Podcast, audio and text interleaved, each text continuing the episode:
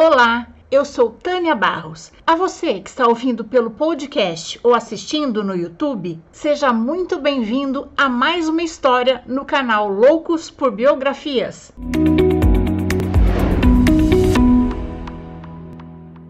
E se você é novo por aqui, convido você a conhecer as 222 biografias que já existem no canal e a se inscrever para conhecer as próximas histórias também. E se gostar dessa história, dê seu like ou cinco estrelas no Spotify. Compartilhe, comente essa história para que ela chegue a mais pessoas e o canal possa crescer. Agora vamos lá, senta aqui, lá vem história. Hoje vamos conhecer a vida de uma das mulheres mais importantes do século XIX, Eufrásia Teixeira Leite. A história de Eufrásia é interessante por várias razões. Ela se mistura com o império de Dom Pedro II, com a proclamação da República feita pelo Marechal Deodoro e a abolição da escravatura. E a história rendeu alguns romances biográficos, sobretudo pelo seu sucesso financeiro algo raríssimo na mulher do século XIX, e por seu romance com Joaquim Nabuco, que durou 14 anos. Um amor entre uma escravocrata e um abolicionista, quase um Romeu e Julieta brasileiro. Eufrásia nasceu em Vassouras, no estado do Rio de Janeiro, em 1930. Era a filha caçula dos três filhos do casal, Joaquim Teixeira Leite, irmão do Barão de Vassouras, e de Ana Isméria Correia e Castro. Tanto a família da mãe como a família do pai eram de ricos fazendeiros barões do café. O café na região de Vassouras floresceu muito e os barões se tornaram muito ricos e compraram muitas terras e escravos que eram considerados bens. Mesmo vivendo numa família de agricultores, José Joaquim, que também era advogado e político, preferiu se dedicar aos aspectos comerciais e financeiros do café e se tornou comissário, uma espécie de intermediário entre os barões do café e os exportadores. Além de controlar a venda do café dos latifúndios no exterior, José também emprestava dinheiro aos barões para que eles pudessem expandir sua produção. Quando Eufrásia tinha oito anos, sua irmã mais velha, Francisca, caiu do cavalo e machucou gravemente a bacia. E a família foi para a Europa à procura de um tratamento para ela. O jornal Correio Mercantil de 1857 informou a partida da família do deputado Joaquim José Teixeira Leite, em consequência da moléstia da filha informando também que a partir daí o seu suplente assumiria a legislatura. A família ficou morando na Europa por dois anos. Só retornou ao Brasil em 1859. Mas, infelizmente, Francisca ficou manca. Após a morte do seu único filho, Joaquim José, com medo que as filhas fizessem um mau casamento e o genro acabasse com toda a fortuna, deu a Francisca Eufrásia uma educação bem diferente das moças da época. Ao invés de prepará-las para se casar, aprendendo a costurar, bordar e no máximo tocar piano, ele ensinou às filhas matemática financeira e princípios básicos do comércio, preparando-as para que elas mesmas soubessem gerir a fortuna que iriam herdar, e não as incentivou a se casarem cedo ele preferiu que primeiro elas estudassem. Inclusive, ofereceu a elas a oportunidade que só os filhos homens da elite tinham, que era viver a vida de formação na Europa para estudar, aprender outros idiomas, conhecer teatros, museus, conviver com pessoas esclarecidas, importantes, abrir a cabeça. Lembrem que nessa época as mulheres não eram incentivadas nem a ler, só a Bíblia. A partir de 1870, 80, houve um declínio na exportação do café e, ao mesmo tempo, a região de Vassouras estava entrando em decadência devido ao esgotamento do solo e o envelhecimento dos escravos. Muitos barões do café naquela época perderam tudo, inclusive alguns parentes de Eufrásia, mas seu pai não porque ele não tinha dinheiro aplicado em terras e escravos. Seu dinheiro estava aplicado em apólices de título de dívida pública, ações do Banco do Brasil, depósitos bancários e ouro, que têm o mesmo valor e liquidez em qualquer parte do mundo. Quando Eufrásia estava com 21 anos e sua irmã Francisca 27, sua mãe faleceu.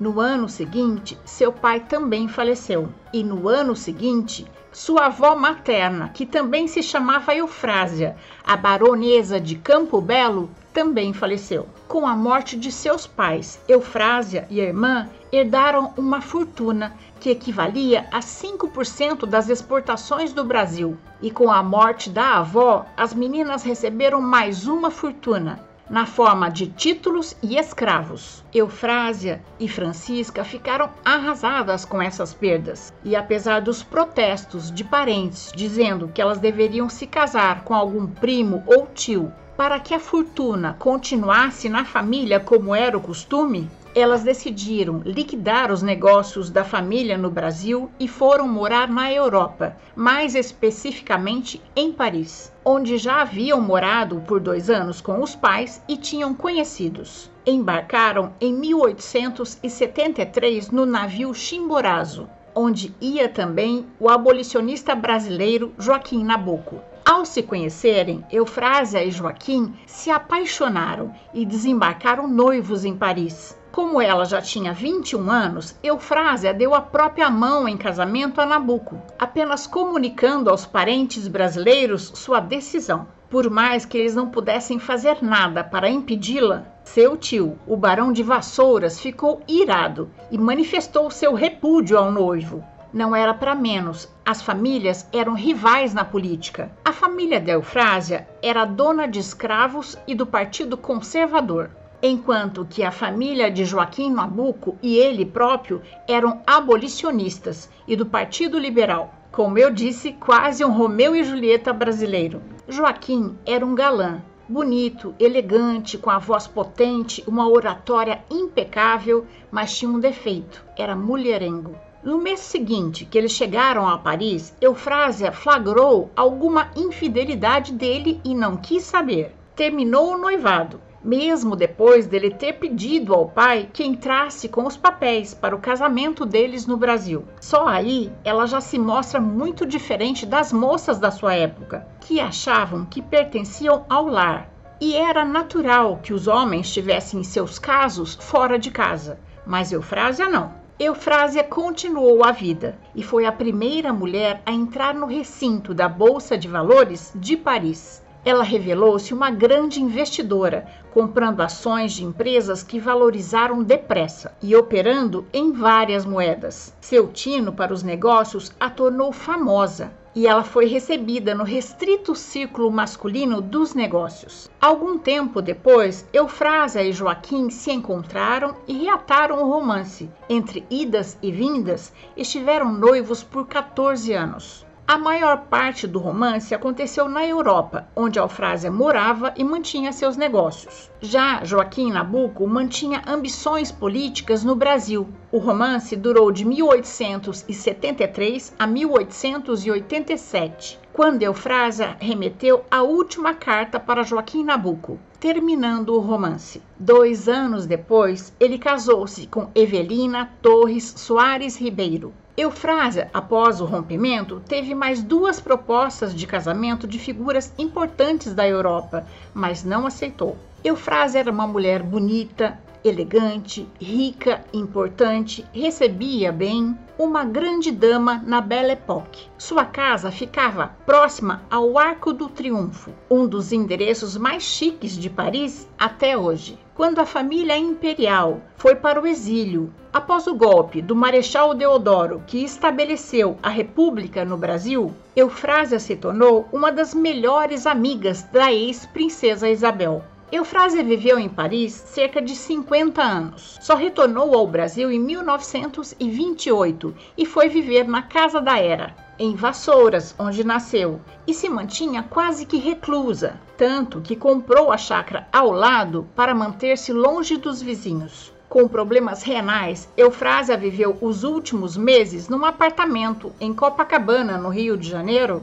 onde faleceu em 1930, aos 81 anos. Como Eufrásia nunca se casou e não teve filhos, ela não tinha descendentes diretos e nem ascendentes, porque seus pais também já tinham falecido. Então, ela deixou sua fortuna para três entidades em Vassouras, onde nasceu, com condicionantes. A primeira entidade foram as freiras do Sagrado Coração de Jesus, que teriam que fazer uma escola para meninas, que poderia ser particular, elas poderiam cobrar mensalidades, mas teria que ter 50 bolsistas por ano sem pagar nada. A segunda entidade que ela doou uma grande quantidade em dinheiro foi a Santa Casa de Misericórdia, para que fosse feito um grande hospital com equipamentos de última geração para a população de Vassouras. A terceira entidade foi o Sagrado Coração Salesiano de Niterói. Nesse caso, a condição seria que fosse feito um colégio só para meninos, com 50 bolsistas integrais por ano.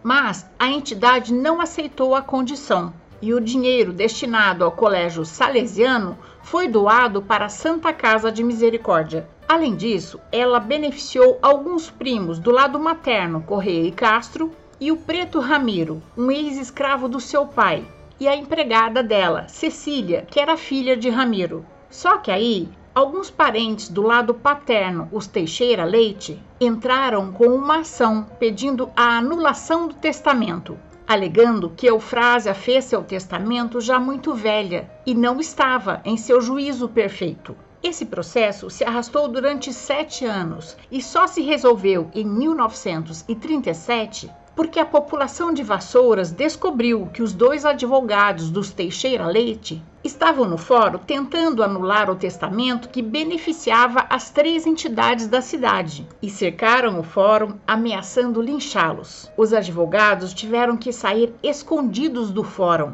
e foi dado ganho de causa para as três entidades que Eufrásia deixou.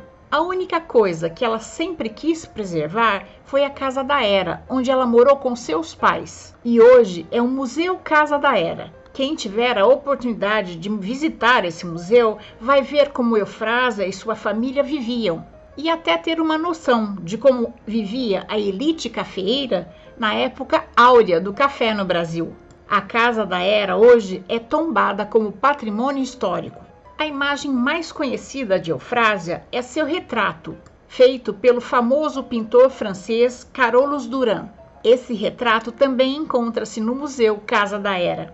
No imaginário popular, sobretudo em Vassouras, Eufrásia está associada ao luxo e à riqueza, e ela faz jus a essa ideia. No acervo deixado por Eufrásia, podemos ver exemplares da famosa Maison Worth, fundada pelo costureiro Charles Frederick Worth, considerado o pai da alta costura. Foi Worth quem inventou as etiquetas nas roupas, as coleções de acordo com as estações do ano e os desfiles de moda. As cartas de amor que Eufrásia recebeu de Joaquim Nabuco foram, por instruções dela, ou colocadas em seu caixão ou queimadas por seu testamenteiro Raul Fernandes após a sua morte restando apenas a última carta, a do rompimento deles. Já as cartas e bilhetes que Eufrásia enviou a Joaquim Nabuco estão guardadas na Fundação Joaquim Nabuco em Recife. E essa é a nossa história de hoje. Eu espero ter contribuído para que seu dia seja bom. Se você gostou, dê seu like, cinco estrelas no Spotify, faça seu comentário, compartilhe esse conhecimento com mais pessoas. Agora eu quero agradecer aos apoiadores deste canal no Catarse: Priscila Figueiredo, Leandro Figueiredo, Maristela Olson, Silvio Dionísio e Almir Feitosa. Muito obrigado, pessoal! E se você também quiser apoiar o canal, pode ser se tornando membro do canal no YouTube ou pelo projeto do canal no Catarse, ambos a partir de R$ reais mensais. Até a próxima história!